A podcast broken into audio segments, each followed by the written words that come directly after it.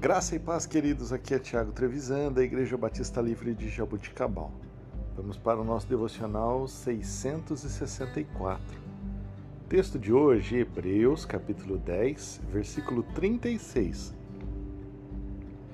Vocês precisam perseverar, de modo que quando tiverem feito a vontade de Deus, recebam o que ele prometeu. Queridos, às vezes, já faz algum tempo, reconheço, eu gosto de andar de bicicleta.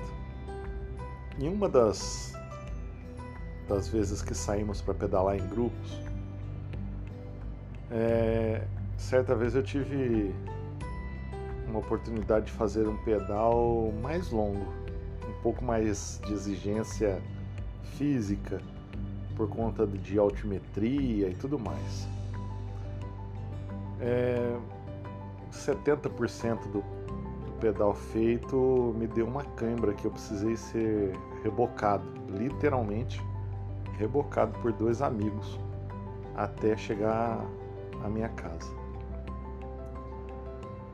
E eu estava pensando nisso hoje.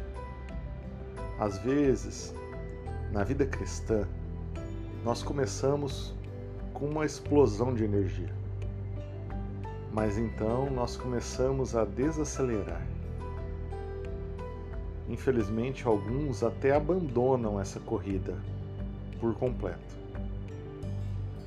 Hebreus 12, 1, nós lemos que corramos com perseverança a corrida que nos é proposta. Perseverança é trazida da palavra grega hipomoné, que significa resistência firmeza, poder de permanência. É uma determinação constante para continuar. Às vezes, na corrida da vida, estamos um pouco cansados e talvez realmente realmente cansados. E o hipomoné, ou seja, a perseverança, nos impulsiona para seguirmos. Precisamos de perseverança, mas de onde tirá-la? Tiago 1, versículo 3 e 4 nos dá a resposta. Pois vocês sabem que a prova da sua fé produz perseverança. E a perseverança deve ter ação completa, a fim de que vocês sejam maduros e íntegros, sem lhes faltar coisa alguma. O teste da nossa fé produz força.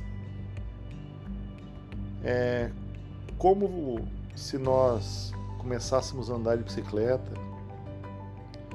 e nós fôssemos aprimorando e aperfeiçoando os percursos, as exigências musculares. Isso vai fazendo com que nós vamos ganhando resistência. Da mesma forma, Deus coloca pesos nas nossas vidas. Muitas vezes nós não queremos esses pesos, esses problemas, mas Deus simplesmente está nos fortalecendo. Ele está nos preparando para algo que ainda está por vir. Os testes são como exigências musculares que Deus faz para a nossa fé.